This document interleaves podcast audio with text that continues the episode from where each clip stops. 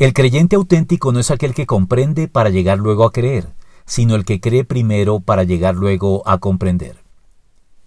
En el cristianismo, Dios pide en principio obediencia y confianza antes que comprensión y examen crítico.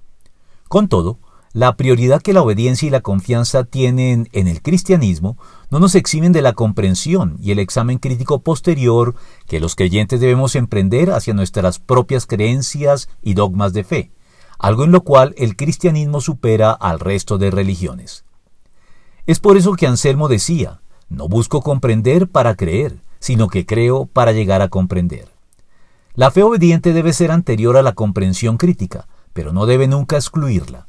Después de todo, esta es la secuencia natural en el crecimiento humano, confiar en nuestros padres y obedecerlos antes de poder comprender las razones de sus órdenes y someterlas a su vez a un examen crítico.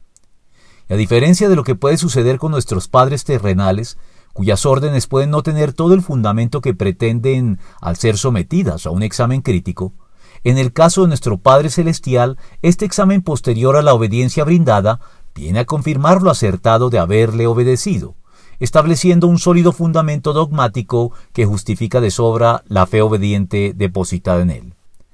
Definitivamente, la fe se manifiesta en la obediencia y no propiamente en la comprensión intelectualmente cabal del dogma que la respalda.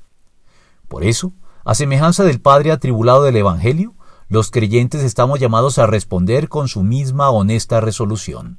Sí creo, exclamó de inmediato el padre del muchacho. Ayúdame en mi poca fe. Marcos 9:24.